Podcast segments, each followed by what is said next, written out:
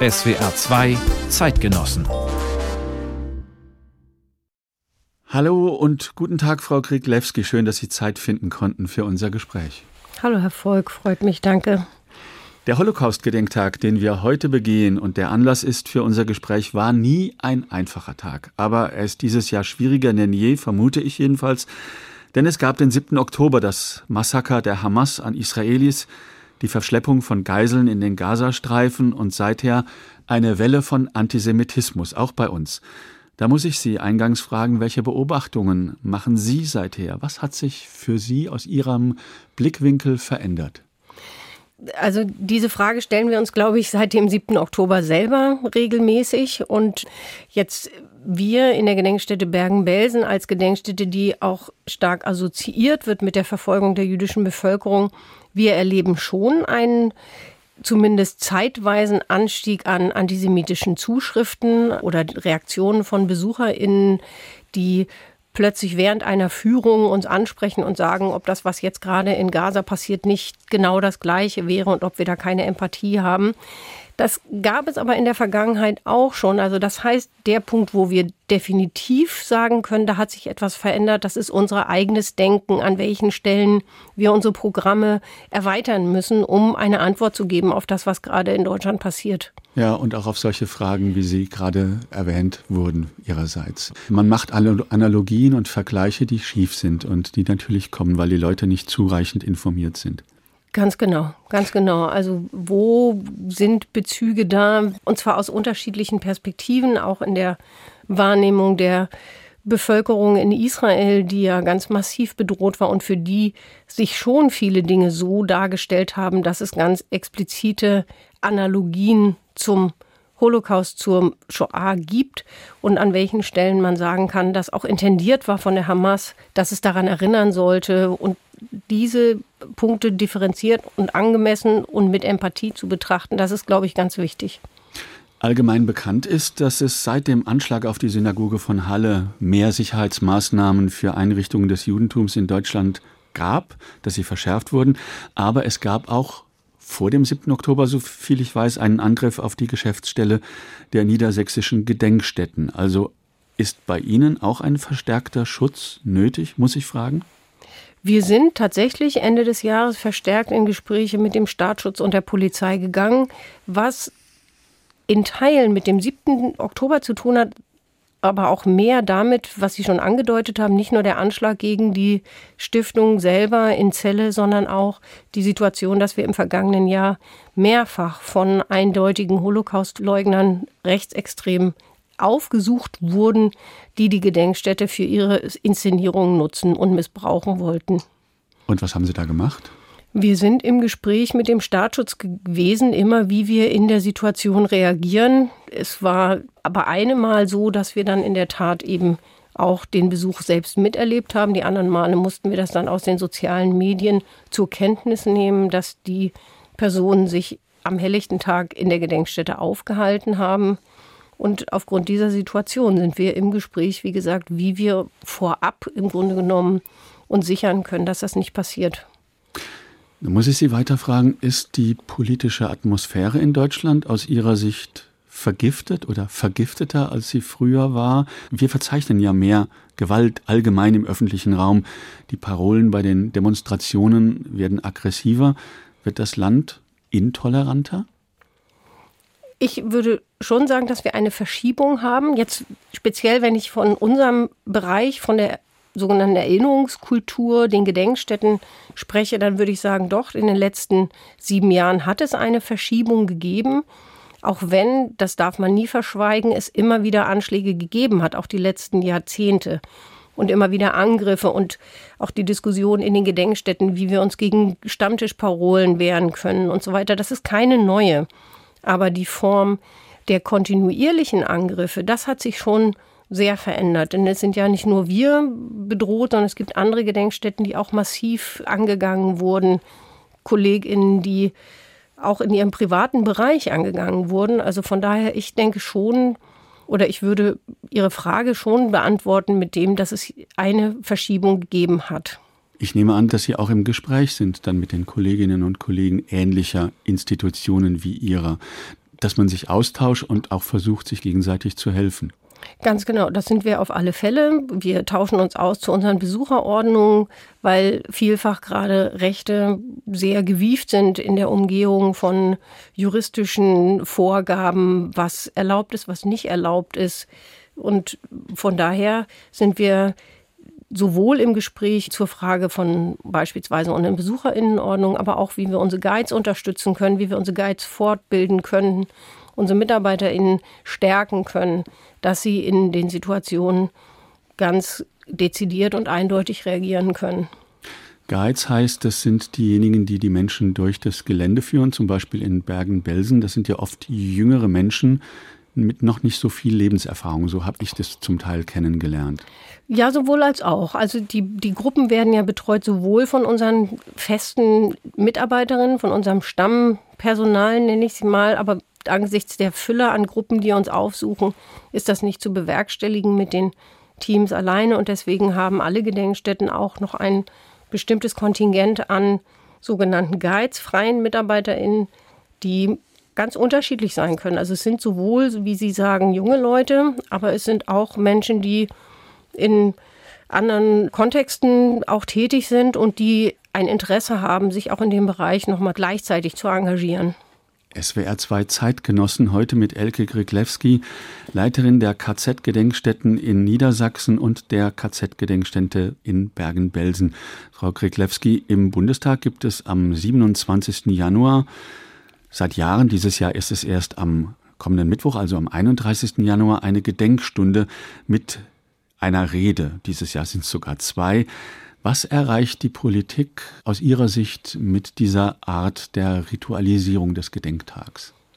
Ich glaube, es sind ganz unterschiedliche Aspekte. Also wenn wir jetzt auf den 27. Januar im Bundestag gehen, da würde ich sagen, ist wichtig, dass diese Gedenkstunde oder das thematisch immer einer bestimmten oder einer ausgewählten Opfergruppe gewidmet ist. Und das halte ich für ein wichtiges politisches Signal, weil damit auch verdeutlicht wird, wir sprechen hier von Opfergruppen. Also wenn ich an das vergangene Jahr denke, dass dort über queere Opfer gesprochen wurde, das war als politisches Signal sehr, sehr wichtig. Oder wenn jetzt die sogenannten Asozialen thematisiert werden sollen. Und das sind wichtige politische Signale.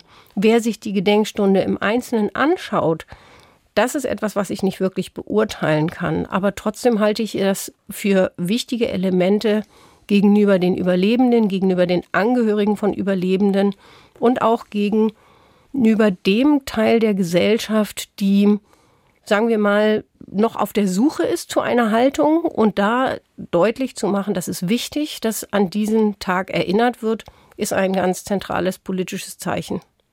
Ich habe Sie gefragt, weil ich das Gefühl habe, ohne es beweisen zu können, dass sich die Rezeption der Deutschen von jung wie alt gegenüber dem Holocaust-Geschehen verändert hat in den letzten ein, zwei Jahrzehnten, dass es ja fast eine Relativierung gibt.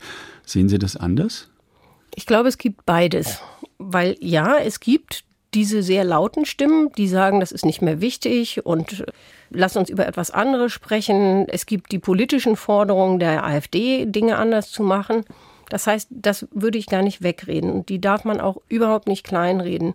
Auf der anderen Seite gibt es aber auch gerade junge Leute, die sich aufgrund dieses neuen trivialisierenden Diskurses dezidierter dazu verhalten, dass sie sagen, es ist wichtig, darüber nachzudenken. Also die eher in den früheren Jahren als Politik auch schon erinnert hat und ja, das unhinterfragt gemacht hat, dieses Thema vielfach nicht für sich als ein relevantes erkannt haben.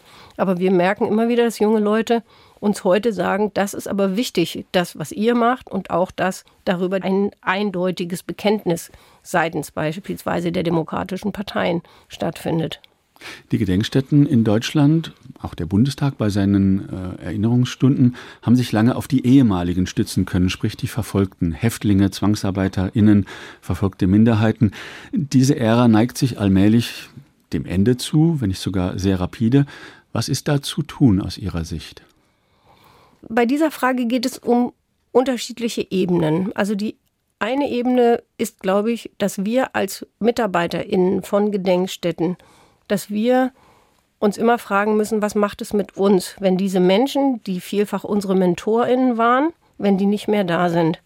Was auch darauf hinweist schon, welche unterschiedlichen Funktionen überlebende ZeitzeugInnen hatten. Ja, also die ZeitzeugInnen, die noch meine Generation geprägt haben, das waren politisch denkende Menschen, die quasi auch schon aufgrund einer politischen Haltung in die Verfolgung gekommen sind, wenn es sich nicht um jüdische Überlebende handelte. Oder es waren wichtige Protagonistinnen, die nach 1945 die Erinnerungskultur in diesem Land erkämpft haben. Das heißt, für uns, die wir mit diesen Menschen sozialisiert worden sind in unserer Arbeit, für das ist das ein Riesenverlust, der nicht zu ersetzen sein wird, gar nicht. Für junge Leute muss man wiederum sagen, dass die meisten schon heute keinen Kontakt mehr zu Überlebenden haben. Also dass das die Realität ist und dass wir deswegen eher fragen müssen, was ist denn das Besondere an den ZeitzeugInnen-Gesprächen, die jetzt noch möglich sind? Was nehmen wir da wahr? Und da nehmen wir oft wahr, dass es die Begegnung ist, die dann junge Leute emotional öffnen kann für das Thema. Und da, glaube ich, ist ein ganz zentraler Punkt, dass wir ins Gespräch gehen mit den Kindern dieser Überlebenden. Und zwar nicht im Sinne von, dass sie die Geschichte ihrer Eltern erzählen sollen, sondern dass sie erzählen sollen, was es bedeutet hat, mit diesen Eltern aufzuwachsen, die so Schreckliches erlebt haben. Wenn ich ganz kurz ein Beispiel sagen darf, ich war mit einer Jugendgruppe mal in Thessaloniki und die Leiterin des Jüdischen Museums in Thessaloniki hat sich geschworen, nie deutschen Boden zu betreten. Und für diese Schulgruppe oder diese Jugendlichen, mit denen ich dort war, war das ein unsagbares Erlebnis, mit dieser Frau ins Gespräch zu gehen und zu begreifen, dass nicht 45 Schluss war, sondern dass es da eine Nachgeschichte gibt. Ja, oder nehmen wir Marcel Reif, der nächste Woche im Bundestag reden soll.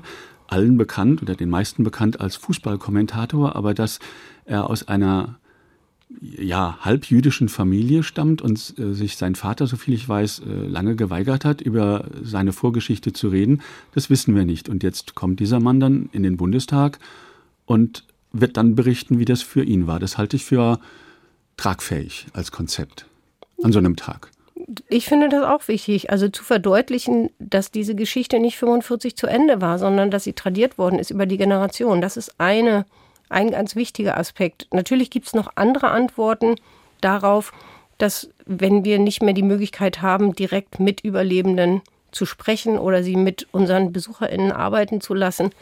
Und das sind ihre Dokumente, denn viele von ihnen haben Dokumente erstellt, selber, selbst in der Verfolgung. Es gibt ihre Geschichten und die in die Pädagogik mit einzubeziehen, das wird sehr wichtig sein. Sie haben ja in einem Vorgespräch erzählt, Frau Kriglewski, dass es dieses Jahr eine Aktion zum 27. Januar geben soll. Hashtag Wissen, was war. Was steckt da dahinter?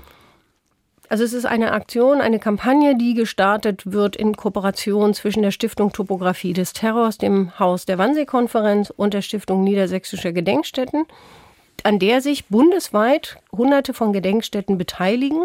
Und es geht darum, zu zeigen, dass die Gedenk- und die Erinnerungsarbeit tagtäglich an Hunderten von Orten in Deutschland stattfindet und dass damit die Grundlage geschafft wird, sich überhaupt in der Gegenwart orientieren zu können auf der Grundlage des Wissens und dass eben die Angebote, die wir haben, dass sie sehr, sehr vielfältig sind und dass sie in ihrer Vielfältigkeit auch dazu beitragen sollen, die Demokratie zu stabilisieren.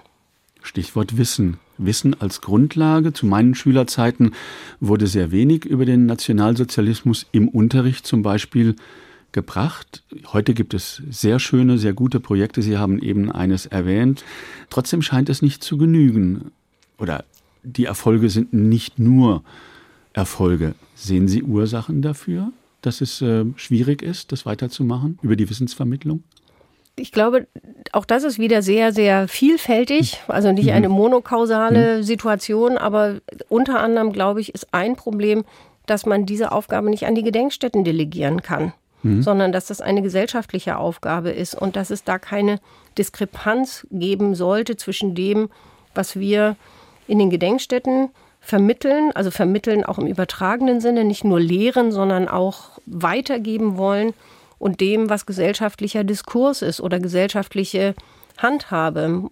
Oder auch ganz praktisch, dass wir uns immer vergegenwärtigen müssen, dass die Besuche beispielsweise unserer Orte stringent sein müssen zu dem, was wir erzählen. Also wenn PolitikerInnen beispielsweise fordern, dass alle Jugendlichen in eine Gedenkstätte gebracht werden sollen, dann ist das sehr schnell eine Zwangsverordnung. Und eine Zwangsverordnung im Kontext eines demokratischen Lernprozesses ist eine Ambivalenz. Das funktioniert nicht. Oder ein Widerspruch. Nicht nur Ambivalenz, sondern ein Widerspruch.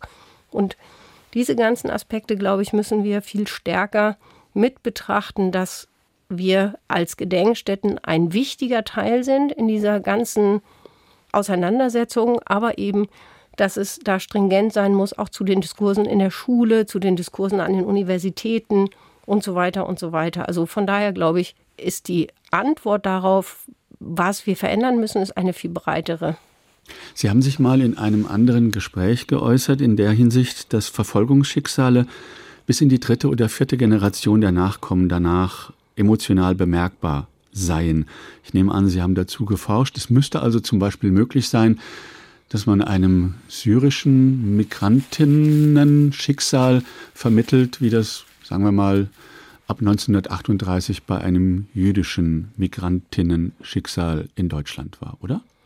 Jein, weil das unterstellt natürlich, dass jeder, der eine Erfahrung selbst macht, auch in der Lage ist, sich in jemand anders hineinzuversetzen. Und das ist ja auch nicht so. Oder beziehungsweise es gibt auch Menschen, die empathiefähig sind, obwohl sie nicht exakt die gleiche Erfahrung gemacht haben. Ja. Aber auf einer strukturellen Ebene glaube ich schon, dass es Sinn macht, auch bestimmte Analogien zu ziehen. Also ich werde jetzt das Beispiel nehmen, wir haben in der Stiftung das Projekt zum Völkermord an den JesidInnen und da beispielsweise spielt die Frage von tradierten Traumata über die Generation hinweg eine große Rolle. Und da stellen wir sehr wohl strukturelle Analogien fest in dem, wie Traumata sich in der zweiten, dritten Generation auswirken.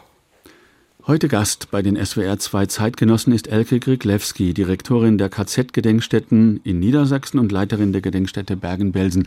Frau Griglewski, reden wir über die Frage, wie man in diese Position hineinwächst. Sie sind Tochter eines Auslandspfarrers und haben einige Jahre in Bolivien gelebt, richtig? Das ist richtig. Ich bin damals mit sechs Jahren nach Bolivien gekommen, nicht ein eigener Verdienst, sondern weil mein Vater die Auslandsstelle für die EKD in Bolivien übernommen hat und habe dann dort neun Jahre dort gelebt. Bolivien war damals eine Diktatur. Der Unterdrückungsapparat des Generals Hugo Banzer, hieß er, glaube ich, wurde noch von Altnazis unterstützt, die aus Deutschland geflohen waren, von Klaus Barbie zum Beispiel, dem Schlechter von Lyon. War der Name Ihnen damals ein Begriff?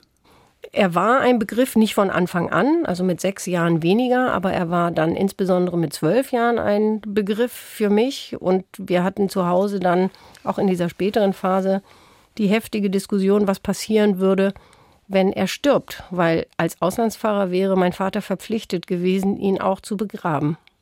Und was hat Ihr Vater damals gesagt? Wissen Sie es noch? Also mein Vater, glaube ich, hat pädagogisch immer ganz klug gehandelt, dass er uns die Diskussion überlassen hat und ähm, sich angehört hat, was wir zu dieser Frage zu sagen haben, weil als sechs Geschwistern hatten wir natürlich auch ganz unterschiedliche Positionen zu unterschiedlichen Fragen. Aber relevant war, dass diese Person, Klaus Barbie, bei uns oder damals eigentlich Klaus Altmann, weil er lebte mhm. nicht in Bolivien unter dem Namen Klaus Barbie, sondern als Klaus Altmann, dass dieser Name bei uns zu Hause ein Begriff war. Ja, haben Sie selbst Diktaturerfahrungen sozusagen praktisch erlebt? Als Deutsche ist man ja manchmal in so einer, heutzutage nennt man das in einer Bubble drin, also quasi gar nicht so richtig im Land lebend oder nur halb. Es gibt zwei sehr konträre Situationen, die beide letztlich Auswirkungen haben oder gehabt haben für meinen biografischen, beruflichen Verlauf. Das eine ist die Situation, dass wir, mein Vater mit meiner Schwester und mir nach Deutschland reisen wollte und Klaus Altmann das verhindern wollte. Und dann die Situation entstand, dass wir ihn am Flughafen gesehen haben. Und für mich dadurch das Interesse oder in dem Moment, dass mein Vater sagte, das ist er, das Interesse für die Zeit des Nationalsozialismus im Grunde genommen entstanden ist. Und ich dann angefangen habe, mich viel damit zu beschäftigen.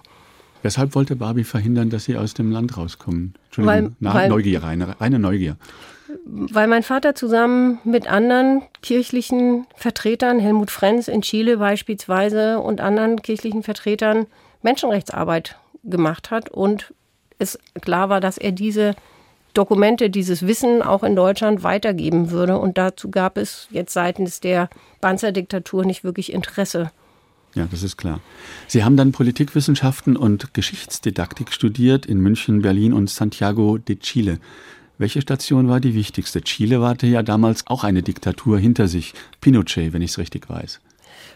Chile ist für mich von ganz, ganz großer Relevanz gewesen aus mehreren Gründen, weil ich, als ich damals von der FU das Angebot bekam, im Ausland zu studieren, bewusst nicht nach Bolivien gegangen bin, weil ich nicht wollte, dass ich dort in die deutsche Gemeinde zurückkomme und wahrgenommen werde, weiterhin als die Tochter des Pfarrers, die sich nicht verändert hat.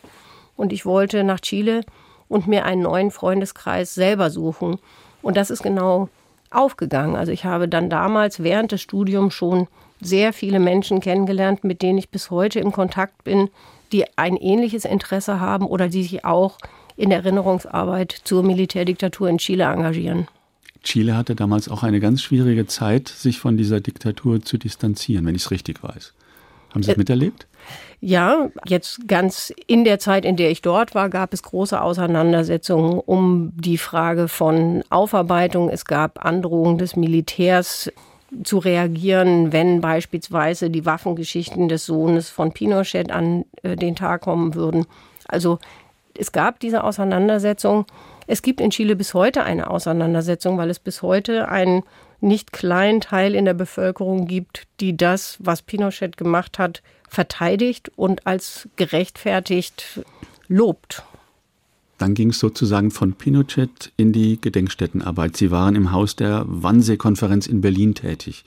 Die meisten Deutschen denken, da haben sich die Nazis die Endlösung ausgedacht, aber das ist übermäßig zugespitzt, wenn ich es richtig weiß. Also es war eine Abstimmung, aber die Endlösung war schon längst im Gange, die sogenannte Endlösung. Der systematische Massenmord hat mit dem Überfall auf die Sowjetunion begonnen und in dem halben Jahr zwischen dem Überfall auf die Sowjetunion zum Zeitpunkt zur, bis zur sogenannten Wannsee-Konferenz waren bereits eine halbe Million Jüdinnen und Juden ermordet worden.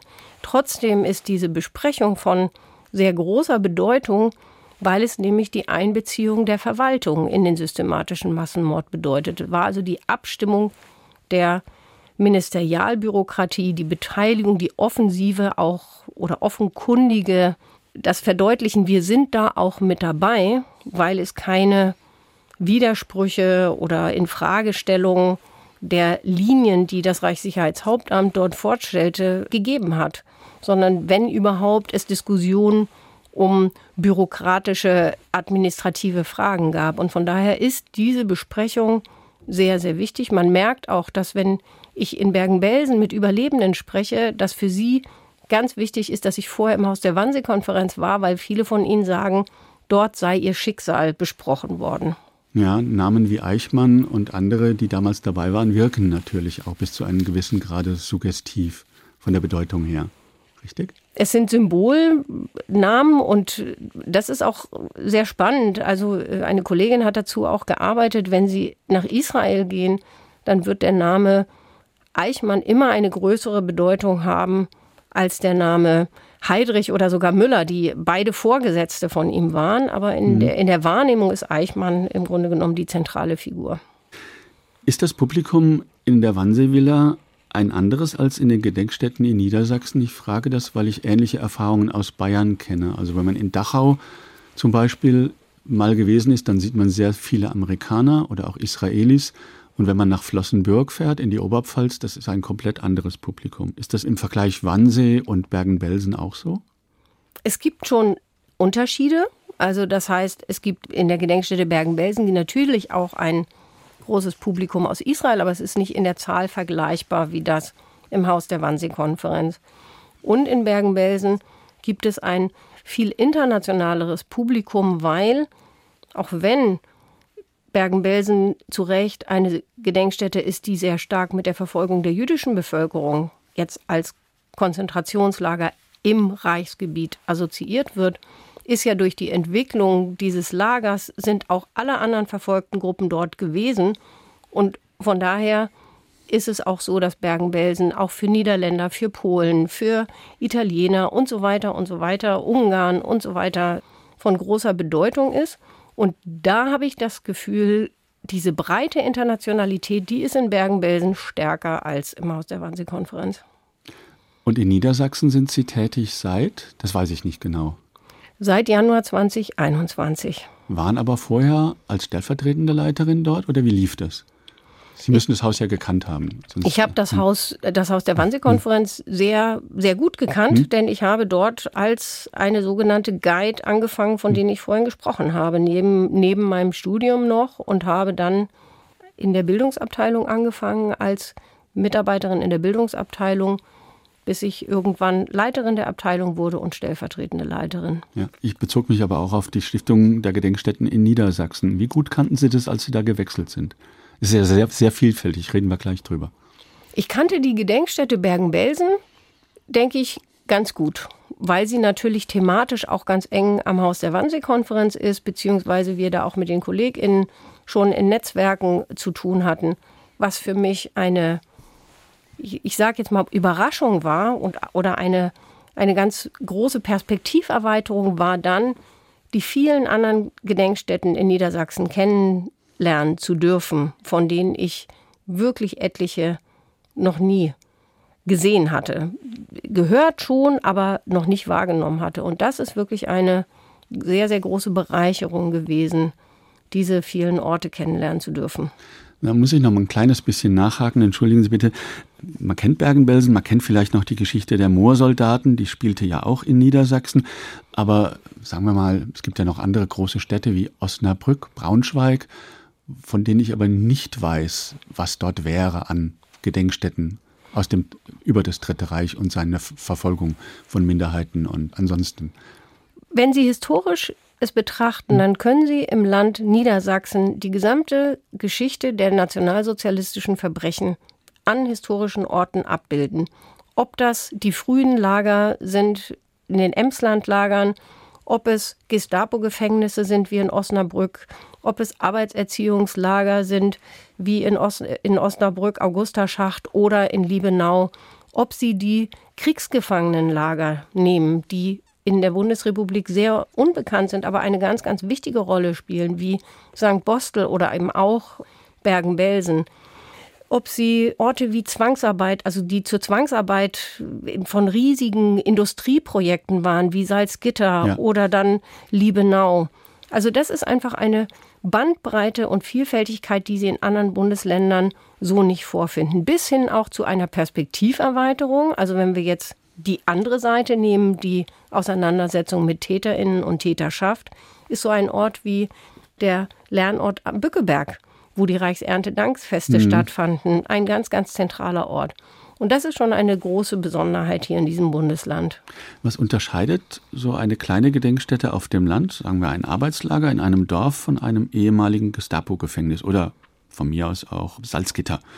Es wird diese Unterschiede geben, auch in der Struktur derjenigen. Ist das eine Frage, wie gut die angebunden sind an die lokale Zivilgesellschaft? Ich spekuliere ein bisschen. Ja, also zum, es, es gibt bestimmte Dinge, die sind immer gleich. Nämlich die Frage, inwieweit erreicht es ein Ort, einen Support von der Zivilgesellschaft zu bekommen. Also das ist ganz zentral, dass die meisten dieser Orte durch zivilgesellschaftliches Engagement entstanden sind. Und das ist, das heißt also auch von lokalen PolitikerInnen abhängt, die irgendwann gesagt haben, ja, wir gehen da jetzt mit in die Bütt. Das zweite, glaube ich, ist thematisch die Frage der Mitwisserschaft. Also bei diesen Lagern gibt es beispielsweise Strukturen, die mussten versorgt werden. Und die Frage, wer hat, welcher Bauer oder welcher Hof hat denn das Lager wie versorgt? Das sind Themen, wo ich manchmal das Gefühl habe, aber da lasse ich mich auch gerne korrigieren, dass das bis heute nicht ganz einfach ist, an manchen Orten das zu besprechen. Während in so anderen Bereichen Städte sind immer anonymer, kann man sagen. Das ist auch in, in Berlin nicht anders gewesen. Und wo es dann für eine Gesellschaft einfacher ist, die keinen persönlichen Bezug zu einem historischen Ort hat, zu sagen, wir steigen da ein, weil wir das historisch wichtig finden. Also die Fragestellungen verändern sich. Es ist, was ich damit sagen will, ist, dass es nicht zwangsläufig so ist, dass eine Bevölkerung sich vielleicht nicht mit einem Ort auseinandersetzen möchte, aber manche Fragen werden schwerer zu behandeln. Ja, also dann wäre es aber auch bis zu einem gewissen Grad eine Kontinuität, die ich selber kenne, aus einem Dorf in Rheinland-Pfalz stammend, mit Zwangsarbeiterinnen vor Ort, auf jedem Bauernhof, wo es unangenehm war damals und vielleicht dann bis heute noch ist, sich mit diesem Aspekt des Alltags der Verfolgung auseinanderzusetzen. Da hat sich relativ wenig dann geändert oder ist es jedenfalls potenziell so, dass sich da die Scham weiterhin fortgesetzt hat bis in den heutigen Tag? Ich denke schon, das legen ja auch Erkenntnisse von Studien wie der Memo-Studien nahe. Ja, also das heißt, einerseits gibt es eine grundsätzlich größere Bereitschaft in der Bevölkerung, sich mit Täterschaft auseinanderzusetzen. Das endet aber vor der eigenen Familiengeschichte. Da ist es immer noch so, dass es einen riesigen Mythos in den Familien gibt, wo überall Widerstand geleistet wurde. Also es gibt Leute, die dann etwas zynisch sagen, wenn der Widerstand, der so abgebildet wird in Familiengeschichten, geleistet worden wäre, dann hätte die Verfolgung nie so stattfinden können. Also das ist eine Ambivalenz und die betrifft Großstädte nicht anders als äh, ländliche Regionen. Also vor der eigenen Haustür kehren ist nach wie vor ein schwieriges Unterfangen oder kann es sein? So habe ich das jetzt verstanden. Es gibt ja von Harald Welzer das Buch auch Opa war kein Nazi, wo das äh, intensiv beschrieben worden ist. Genau. Ich, ich würde auch sagen, dass es einerseits muss man das sehr ernst nehmen im Sinne von es zu kritisieren, um einen Ansatz zu finden. Gleichzeitig aber, um Ansätze zu finden, damit umzugehen, muss man auch sehen, dass diese Ablehnung gleichzeitig zeigt, dass es ein Bewusstsein dafür gibt, welche Verbrechen begangen wurden. Also das heißt, das ist sowas wie ein, ja, dass dieses Schuldgefühl oft aus den Leuten selber kommt die Gedenkstätten würden heute alle für sich in Anspruch nehmen, dass wir unsere didaktischen und pädagogischen Konzepte so anlegen, keine Schuldgefühle zu vermitteln. Das heißt, das kommt aus den Besucherinnen oder dem Publikum selbst. Und das hat etwas mit der Erkenntnis zu tun, dass die Menschen begriffen haben, dass sie es mit einer sehr, sehr weitreichenden Verbrechensdimension zu tun haben. Sie hören SWR 2 Zeitgenossen. Heute ist zu Gast Elke Griglewski, Direktorin der Stiftung KZ-Gedenkstätten in Niedersachsen und Leiterin der Gedenkstätte Bergen-Belsen. Frau Griglewski, gibt es Momente in Ihrem Arbeitsleben, die Ihnen besonders viel Genugtuung bereiten? Können Sie das erklären, wenn ich zum Beispiel eine sehr gelungene ja, einen sehr gelungenen Abend habe mit äh, einem gelungenen Zeitzeugengespräch oder eine Buchpräsentation. Ist das so einer dieser Momente, wo man sich denkt, ach ja? Genugtuung ist für mich der falsche Begriff. Ja, dann? Ich würde immer sagen, es gibt immer wieder sehr, sehr erfüllende Momente. Mhm. Und erfüllend kann sich auf ganz unterschiedliche Situationen beziehen. Es kann zum einen eine Begegnung mit Menschen sein. Wir haben, glaube ich, ein großes Privileg in den Gedenkstätten, dass wir immer und immer wieder ganz großartige Menschen kennenlernen dürfen, die trotzdem, was sie erlebt haben oder was ihre Eltern erlebt haben, eine unglaublich positive Lebenshaltung haben und weitsichtig und klug. Und sowas ist dann wirklich etwas ganz Besonderes. Es kann aber auch sein, dass man erfüllt wird von einer Erkenntnis. Also wenn ich mit Quellen zu tun habe, wo sich plötzlich erschließt die Beziehung zu gegenwärtigen Situationen und so weiter, das kann auch ein ganz ähm, erfüllender Moment sein. Und deswegen sage ich also, ich glaube nicht, dass es um Genugtuung geht, aber dass wir an vielen Stellen Berufe haben, die sehr privilegiert sind, wenn das jetzt nicht schräg klingt. Oder ein, dass es ein Privileg ist, in diesem Feld arbeiten zu dürfen. Ich muss noch eine kleine Wissensfrage nachschicken, weil ich es einfach gar nicht weiß.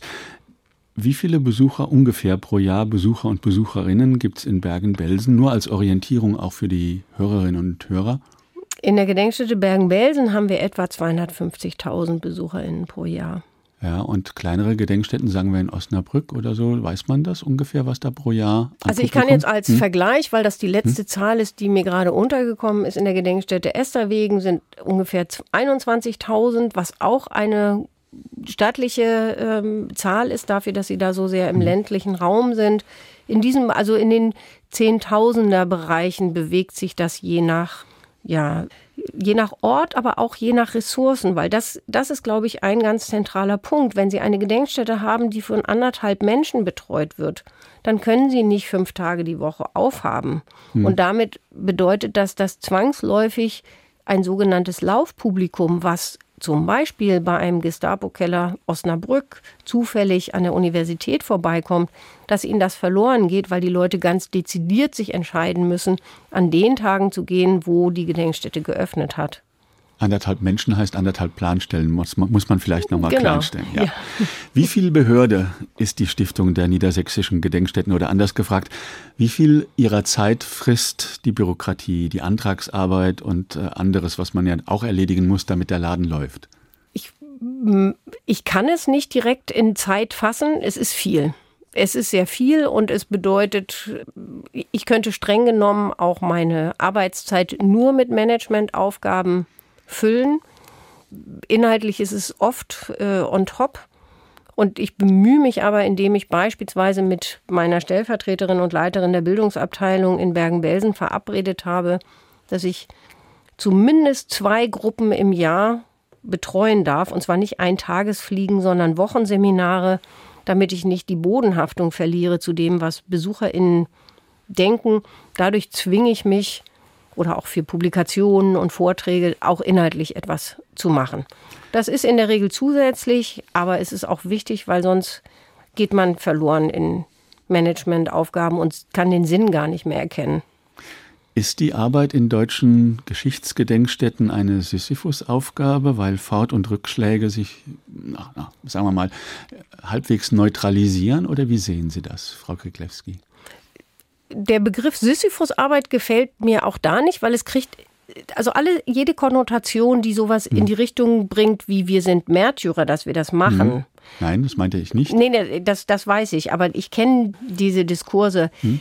Und ich glaube nicht, dass es eine Sisyphus-Arbeit ist. Wir haben eine ständig veränderte Umgebung, in der wir das machen. Und das ist eher etwas, was es auch interessant macht. Natürlich macht es das zu etwas Herausforderndem. Also neue Diskurse nach dem, nachdem Jugoslawien äh, nicht mehr existierte, der Diskurs nach dem Krieg gegen die Ukraine und so weiter und so weiter. Das heißt, wir sind gezwungen, uns immer wieder anzugucken, wie sind die Bedingungen für unsere Arbeit und sie anzupassen. Anzupassen, aber nicht in so einem, wie soll ich sagen, organisatorischen Weg, mhm. sondern immer wieder inhaltlich zu gucken, wo stehen wir, was brauchen wir an neuen Diskursen. Und das macht es eben dazu, dass es nicht Sisyphus ist, weil wir nie das Gleiche haben, sondern immer wieder schauen müssen, was Neues dabei ist. Und das ist eher dann eine inhaltliche Bereicherung. Was macht Ihnen Sorge, Frau Kriklewski? Ist es das kontinuierliche Anwachsen des militanten rechten Milieus mit seiner Relativierung des Holocaust, seinem brachialen Antisemitismus, seiner Gewaltbereitschaft, vor dem sich ja viele in der Zivilgesellschaft auch einfach wegducken? Ist das eine Sorge? Meine derzeitige Sorge, zumindest jetzt gerade in diesen Wochen, wenn Sie mich nächsten Monat fragen, ist es hm. vielleicht eine andere, ist dieses Nicht-Wahrnehmen, wie viel manche Dinge in der Mitte der Gesellschaft angekommen sind. Also ob das Rassismus ist, ob das Antisemitismus ist. Ich finde erschreckend, wie sehr externalisiert wird, also wie sehr bestimmte Phänomene anderen zugeschrieben werden. Und natürlich muss ich auch darüber sprechen, wenn es Antisemitismus in der Migrationsgesellschaft gibt oder in sogenannten migrantischen Communities. Das finde ich ist gar keine Frage. Ich kann aber nicht so tun, als ob es nur ein Problem dieser Community wäre, sondern ganz viel ist da schon lange in unserer Gesellschaft gesellschaftlich festgeschrieben.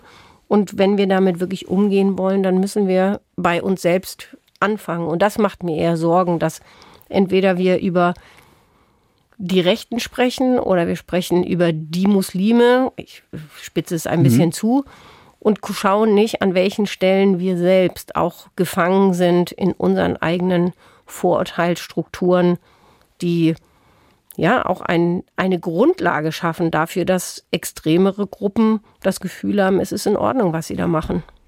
Externalisierung, da hake ich jetzt ganz bewusst nochmal nach. Wir schreiben anderen Dinge zu. Das, können Sie es an einem Beispiel klar machen? Ist es, dass alle Muslime so und so sind oder alle Juden so und so sind und diese Stereotypisierung sozusagen der Grundfehler ist? Wie sehen Sie das?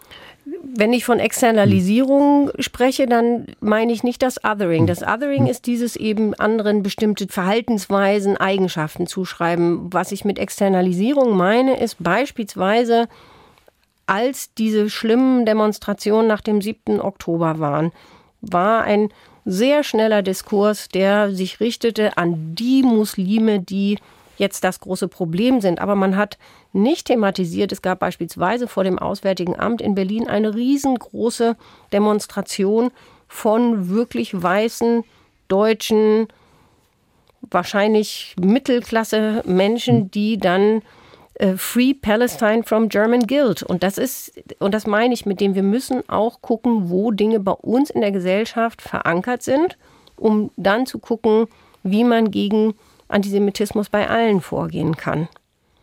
Und was machen Sie, Frau Griglewski, wenn es mal zu grau wird im Arbeitsalltag, damit das seelische Gleichgewicht erhalten bleibt? Gibt es einen Ausgleich, von dem Sie sagen, der funktioniert bei mir?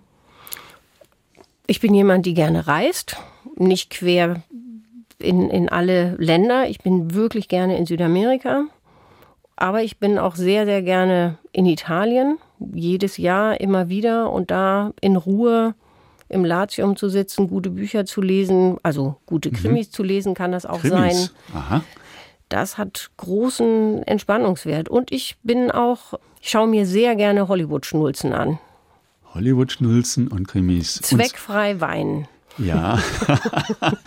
und, und, Südamerika ist anstrengend. Also das weiß ich selber. Das ist äh, keine reine Erholungsreise. Der Kontinent ist da auch für Leute, die ihn kennen, nicht so ganz ohne. Stimmt? Das stimmt. Und es ist ja auch meistens so, dass es auch wieder berufliche ja. Verpflichtungen sind. Aber es ist, ich erlebe es so, dass ich gerne dort bin, wie die Menschen miteinander sind. Also auch in, in schwierigen Konstellationen ist es schon so, dass, und das ist jetzt wieder ein Othering, was ich betreibe, mhm. aber ich bin da gerne, weil ich das Gefühl habe, dass es da auch schön ist zu sein. Ohne jede Verantwortung für die Probleme, die jede Gesellschaft dort auch für sich hat. Elke Kriglewski, Direktorin der Stiftung KZ-Gedenkstätten in Niedersachsen und Leiterin der KZ-Gedenkstätte in Bergen-Belsen in SWR 2 Zeitgenossen. Frau Geklewski, herzlichen Dank und ich drücke Ihnen für die Arbeit, die schwierige Arbeit zur Geschichtskultur, zur Erinnerung an die Shoah alle Daumen. Vielen Dank Ihnen.